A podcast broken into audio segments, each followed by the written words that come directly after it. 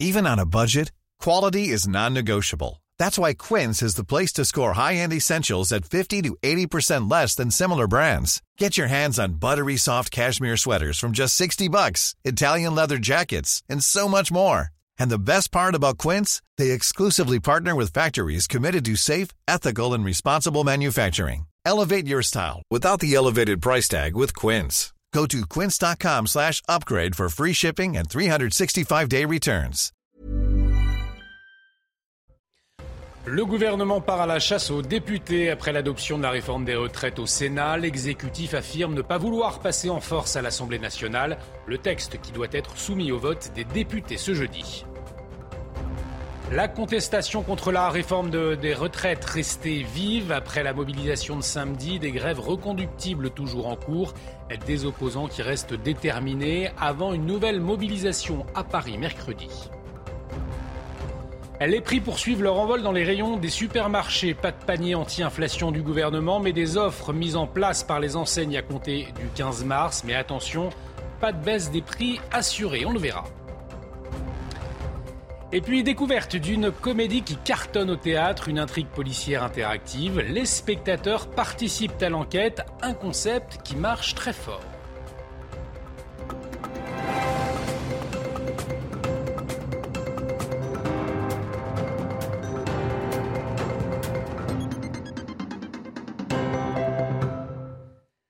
Bienvenue à tous et très heureux de vous retrouver dans l'édition de la nuit. Et à la une, ce soir, cette priorité affichée du gouvernement après l'adoption de la réforme des retraites au Sénat a trouvé une majorité de députés à l'Assemblée nationale pour voter le texte jeudi prochain. Des membres du gouvernement se sont réunis ce dimanche après-midi à Matignon pour fixer le cap à tenir. Les précisions d'Élodie Huchard. Autour de la Première ministre étaient présents les ministres concernés par la réforme, Bruno Le Maire, Gabriel Attal, Olivier Dussopt, Franck Riester pour les relations avec le Parlement et Olivier Véran qui a fait un point presse à l'issue de cette réunion. Deux objectifs majeurs. Le premier, rappeler que la Première ministre veut à tout prix trouver une majorité absolue à l'Assemblée nationale jeudi prochain pour faire passer son texte. Olivier Véran l'a redit, nous ne voulons pas du 49-3. Oui, mais ça c'est une question de volonté parce que pour l'instant la majorité n'est toujours pas certaine et dans notre côté, Olivier Véran le dit aussi, nous ne renoncerons pas à notre réforme. Comprenez, si c'est le seul choix, évidemment, le gouvernement devra aller au 49.3. Et puis, deuxième objectif aussi de la réunion, une opération de communication, parce que les sénateurs ayant voté le texte avec un jour d'avance, cette journée de dimanche était un petit peu vide. Les ministres avaient promis de se déployer dans les matinales en début de semaine et donc ils ont voulu montrer aussi avec cette réunion qu'ils étaient toujours sur le pont avec un seul mot d'ordre pour les quelques jours qui restent jusqu'au vote final, trouver une majorité. Alors on l'entendait, l'exécutif affirme ne pas vouloir passer en force. Pourtant, pour éviter le recours au 49-3, eh bien, la bataille est loin d'être gagnée. Marine Sabourin. Un pas de plus pour le gouvernement après ce vote obtenu par 195 voix contre 112. Une victoire dont s'est félicitée la Première ministre Elisabeth Borne.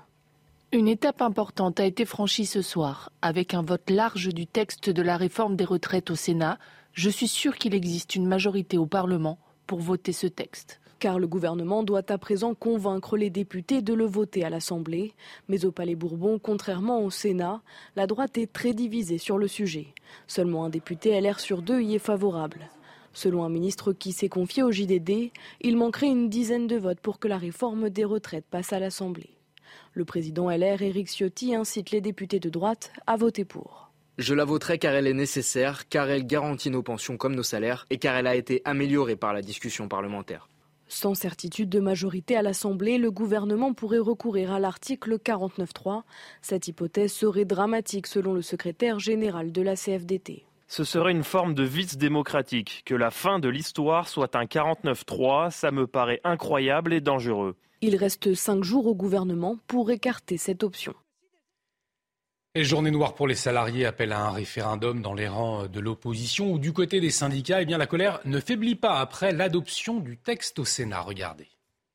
Cette journée, messieurs les ministres, mesdames, messieurs, restera une journée noire pour tous les salariés de ce pays. Vous avez voulu faire peur aux Français en leur disant que les régimes de retraite étaient en faillite et c'est faux. 93% des actifs, 70% de la population sont contre cette euh, réforme. Là maintenant, ce qu'il faut face à des gens qui ne respectent ni la démocratie, ni les travailleurs et les travailleuses, il faut de la grève partout. La détermination qui s'exprime dans la rue est en train de se transformer en colère. Pour sortir de cette impasse, pourquoi ne pas demander aux citoyens ce qu'ils pensent du passage de 62 à 64 ans à travers un référendum? En attendant, des grèves reconductibles sont toujours en cours contre la réforme des retraites dans des secteurs clés comme les raffineries, l'énergie ou le ramassage des déchets. La circulation des trains toujours perturbée sur la plupart des lignes. Il faudra compter ce lundi 3 TGV sur 5 en journée. Le trafic sera fortement perturbé également au niveau régional avec un TER sur 2 en moyenne. Et puis, euh, nouvelle mobilisation aussi prévue euh, mercredi dans le 8e arrondissement de Paris, après celle de samedi, partout en France, je vous le rappelle. 368 000 manifestants sont descendus euh, dans les rues, selon le ministère de l'Intérieur. Chiffre le plus bas enregistré depuis le début des manifestations. Mais des opposants, vous allez le voir, qui restent très déterminés, qu'importent les conséquences économiques. Témoignage recueilli par Mathieu Devez, Pierre Emco, Inès Alicane, avec le récit de Marine Sabourin. Présents depuis le premier jour de mobilisation, ces Français veulent continuer à manifester. Mais cela est de plus en plus compliqué pour certains, comme pour cette professeure d'histoire-géographie en Seine-Saint-Denis. J'ai déjà perdu euh, une semaine de salaire qui n'a pas encore été prélevé euh, sur les salaires qui ont été versés jusqu'alors, qui vont probablement être prélevés d'un seul coup euh, pour le salaire de mars ou d'avril, donc ça va faire très très mal. Hein. D'autres souhaitent également porter la voix de tous ceux qui n'ont pas pu se rendre dans la capitale malgré le prix à payer, comme l'explique cette directrice d'école. Je comprends des gens qui ne peuvent pas venir manifester et aussi on manifeste pour tous ces gens qui ne peuvent pas venir manifester. Un agriculteur va fond de la Creuse, il ne peut pas laisser euh, voilà, sa ferme, son exploitation. Euh, voilà. Donc je manifeste aussi pour tous les gens qui ne peuvent pas manifester. Même si manifester devient difficile, certains opposants à la réforme des retraites restent déterminés. À chaque manifestation, euh, je serai là. Je suis très déterminé à tenir pour que ça change. Euh, l'objectif, c'est euh, le retrait de la réforme des retraites. Donc on fera ce qu'il faut pour l'obtenir. Ce samedi, 368 000 Français étaient dans les rues selon le ministère de l'Intérieur. Un chiffre en net recul par rapport aux manifestations précédentes. Effectivement, moins de monde dans les rues, mais certains pointent un risque de radicalisation, à l'image des actions menées par la CGT. Jeudi, le syndicat a coupé l'électricité du Stade de France et du village olympique à Saint-Denis, et cela a fini par provoquer eh bien, des dommages collatéraux. À proximité, d'autres bâtiments ont également été touchés par cette coupure pourtant ciblée. Voyez ce reportage de Jules Bedeau et Michael Dos Santos. Dans cette rue de Saint-Denis, le courant a encore du mal à passer. Depuis jeudi dernier et l'action de la CGT contre le Stade de France, certains immeubles font face à des coupures intempestives. Électroménager, lumière, ascenseur, rien ne fonctionne, de quoi agacer les clients affectés. rien, si euh, on, est, on, va déjà manifester, donc euh, voilà, je ne sais pas pourquoi qui, qui, nous mettent un coup de pression comme ça, qui mettent la pression sur l'État, mais pas avec nous. On a des congélateurs, on a de la viande, on fait à manger, ça se coupe c'est pas normal. On est en train de perdre la moitié des choses. Euh, les gens ils se plaignent, ils regardent la télé, ça coupe. Euh, on n'a pas de lumière, on vit dans le noir. Oh, il y a des personnes âgées. Si mon frigo il en prend un coup, c'est un peu embêtant. Au pied des immeubles, les commerçants, eux, ont plus de chance. Tout est rentré dans l'ordre. Jeudi, certains d'entre eux avaient dû refuser des clients pendant l'heure du déjeuner. On nous a coupé euh, les machines à panini, les caisses, la machine à café, nos frigos, nos congélos. Mais heureusement, ça ne nous a pas impacté plus que ça. De son côté, la CGT reconnaît quelques dommages collatéraux. Les plans du réseau tels que nous les avions n'étaient probablement pas à jour. Une action condamnée par Enedis, le gestionnaire du réseau qui a rétabli le courant des jeudis pour la plupart, a décidé de porter plainte contre la CGT. Cette préoccupation pour nous tous, à présent, la hausse des prix. Et contrairement à ce qui avait été annoncé en décembre, eh il n'y aura pas de panier anti-inflation commun à l'ensemble des distributeurs. Les différentes enseignes ont publié leur propre offre sur des produits euh, de première nécessité pour le 15 mars. Mais anti-inflation eh ne veut pas forcément dire baisse des prix. Voyez ce reportage de Laura Lestrade, Valérie Labonne et Inès Alicane. Remplir son chariot de produits au prix bloqué, le panier anti-inflation voulu par le gouvernement cède désormais sa place aux propositions propres à chaque enseigne de distribution, chacune engagée à faire des efforts sur ses marges et à mettre en place des offres de prix serrés. Les enseignes, quand elles font de la promo, et c'est le cas de ces paniers anti-inflation, c'est ni plus ni moins qu'une promo de long terme pendant un trimestre, elles acceptent de sacrifier une partie ou la totalité de leur marge pour faire de ces promos des produits d'appel. Et ça, c'est vieux comme le commerce. C'est le principe de l'îlot de perte dans un océan de profit. Si l'inflation a impacté le panier de courses des Français, certains ont aussi changé leurs habitudes alimentaires et saluent l'initiative de ce panier à prix coûtant. C'est toujours intéressant d'avoir euh, des, achats, enfin des, des produits où, euh, bah, où tout le monde peut évidemment, euh, se, enfin, vu la conjoncture actuelle, se, se procurer. Ce serait bien, franchement. C'est un, un, bon geste s'ils font ça. Pour certains produits, oui, mais pour d'autres, je privilégie la qualité quand même. Selon les spécialistes, dans ces paniers, la question de la qualité des produits pourrait se poser. Les consommateurs pourront retrouver des marques de distributeurs voire des premiers prix. Et conséquence de la hausse des prix, eh les vols de nourriture ont augmenté, plus 14% selon le ministère de l'Intérieur en 2022. Alors, des supermarchés ont décidé de glisser des puces anti-vol dans les barquettes de viande ou de poisson. Reportage près de Nantes, signé Mickaël Chailloux. 50 000 euros par an, c'est le manque à gagner moyen lié au vol dans ce magasin d'une petite ville de Loire-Atlantique. Chiffre conséquent déjà, mais depuis fin 2022 et l'envolée de l'inflation, il a explosé. Depuis le mois de décembre, il y a une, une énorme recrudescence des vols.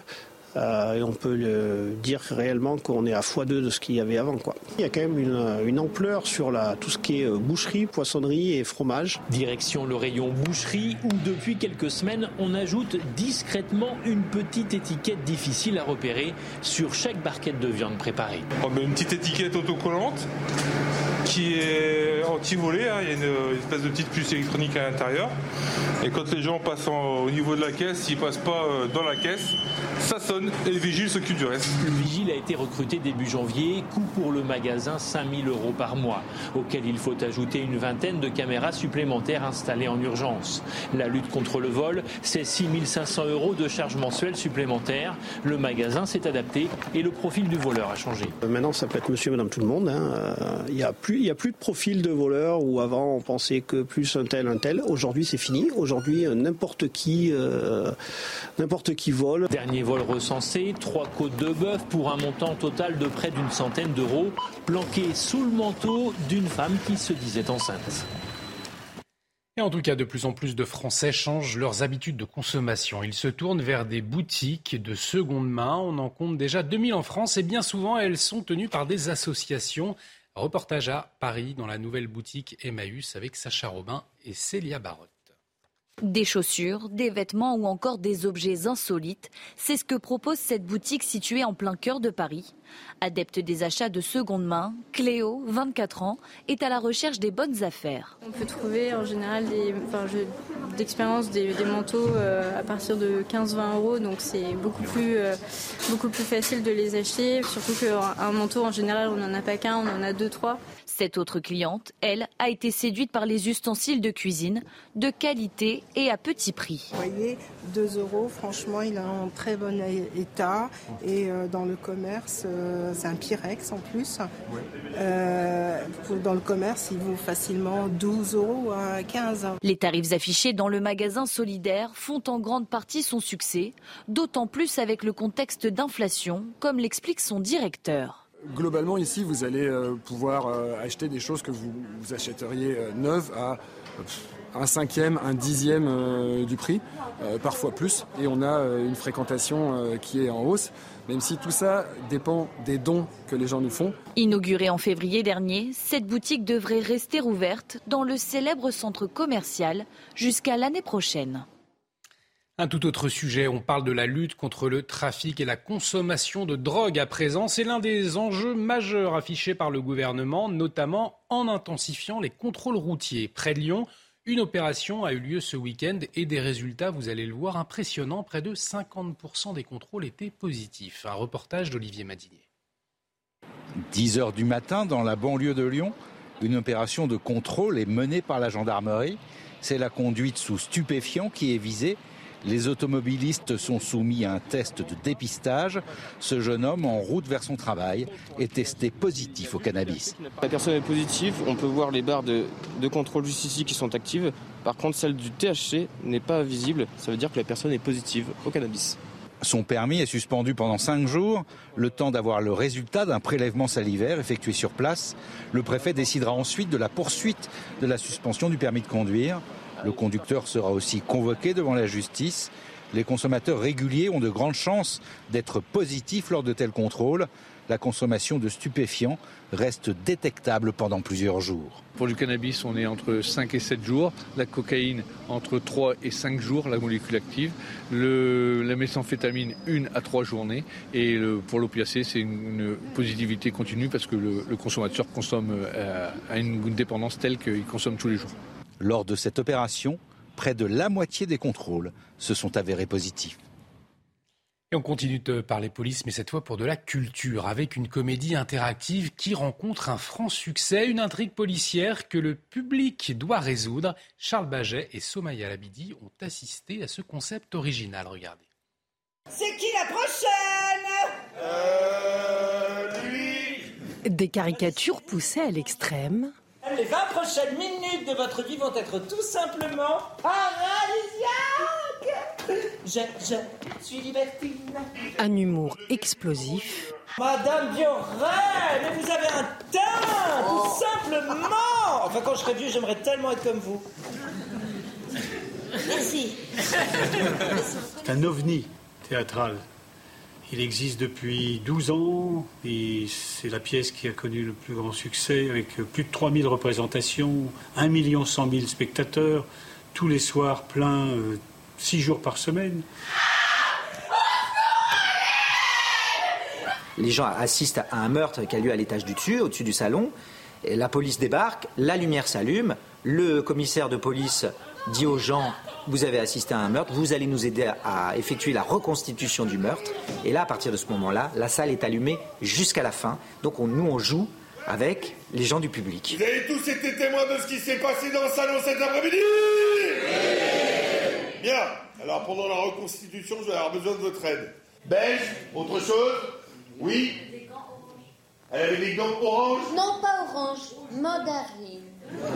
Les gens sont tellement instinctifs et tellement euh, directs, c'est toujours très étonnant de, de- de les voir euh, prendre la parole, euh, de, de- de- de rentrer dans le jeu, d'être à fond dans l'enquête, euh, de ne rien laisser passer, euh, euh, d'être terrible avec nous, mais nous on leur rend bien parce qu'on est aussi terrible avec eux. Et le public plonge allègrement dans ce cluedo géant. Super euh, drôle, euh, interactif, euh, vraiment, on, on passe un super moment. Voilà, une, une pièce très originale et à recommander. 12 ans que cette adaptation d'une pièce américaine est jouée. Elle a même reçu le Molière de la comédie en 2014.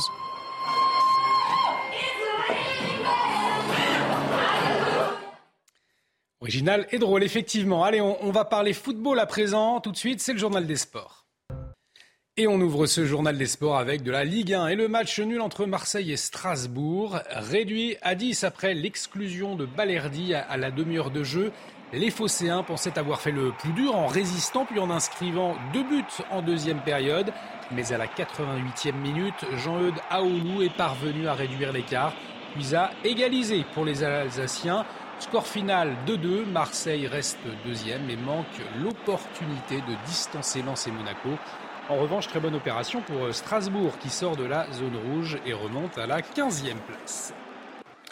Et un peu plus tôt dans la journée, Reims a poursuivi sur sa lancée en s'imposant à Monaco 1-0. Le but inscrit par Balogun, son 16e cette saison. Les Rémois en profitent pour poursuivre leur impressionnante série de 19 matchs sans défaite en Ligue 1 et reprendre la 8e place à Lorient. Pour Monaco, en revanche, le coup de moins bien se confirme. Le club du Rocher enchaîne un troisième revers consécutif à Louis II. Toute compétition confondue, les Monégasques reculent à la quatrième place et laissent filer les Lensois, vainqueurs 4 buts à 0 à Clermont un peu plus tôt dans la journée. Allez, on va partir en, Angleterre avec la 27e journée de Première League. Mis sous pression par la victoire de Manchester City, le leader Arsenal se déplaçait sur la pelouse de Fulham et les Gunners se sont imposés en patron. Cinquième succès de rang pour les hommes de Mikel Arteta euh, qui reprennent 5 points d'avance sur City. Une rencontre qui était à suivre sur les antennes de Canal+. Le récit du match avec les commentaires d'Anthony Tobelem Jean-Luc Arriba. David Coutts qui donne le coup d'envoi de cette rencontre avec effectivement Arsenal qui n'a que deux points d'avance sur City au moment de livrer ce nouveau derby londonien aujourd'hui cet après-midi contre, contre Fulham avec le retour du capitaine Martin Odegaard. Ouais, beaucoup de joueurs pour plonger là au premier poteau avec cette déviation et cette fois ça fait but, il est encore là, le récidiviste Gabriel à l'aller, au retour, il place sa tête pour permettre cette fois c'est sûr à Arsenal de prendre les devants. Ce n'était qu'une question de temps pour que les Gunners finissent enfin par confirmer leur domination. Chaka, c'est plutôt à, à droite que ça se passe, mais il a préféré servir à gauche Trossard. Le crochet de Trossard, le centre de Trossard, la reprise de Martinelli, et ça fait 2-0. Arsenal qui joue comme dans un rêve et qui parvient encore une fois, grâce à ça, Brazil Connection, à marquer le deuxième but après Gabriel. C'est Martinelli. Arsenal pour porter les stockades avant la mi-temps. Trossard avec ce centre de garde qui contrôle, qui prend son temps, qui passe tout le monde en revue, qui fusille littéralement Bertleno. C'est trop facile face à une équipe qui a un tel talent. Il ne faut pas laisser comme ça ces génies s'exprimer. Et cette fois, c'est fini. La victoire totale, splendide. 3-0. Arsenal sur la pelouse de Fulham en, en patron, en leader. Les Gunners qui reprennent leurs 5 points d'avance sur Manchester City. Ils ne fléchissent pas, ils ne cèdent pas la pression. Les hommes de Mikel Arteta, au contraire, ils sont de plus en plus triomphants. 5 victoires consécutives désormais. Restez avec nous sur CNews. Dans un instant, on revient sur le dossier de la réforme des retraites. Après l'adoption du texte au Sénat, une priorité pour le gouvernement, trouver une majorité à l'Assemblée nationale pour voter le texte. On voit cela dans un instant. Retrouvez tous nos programmes et plus sur cnews.fr.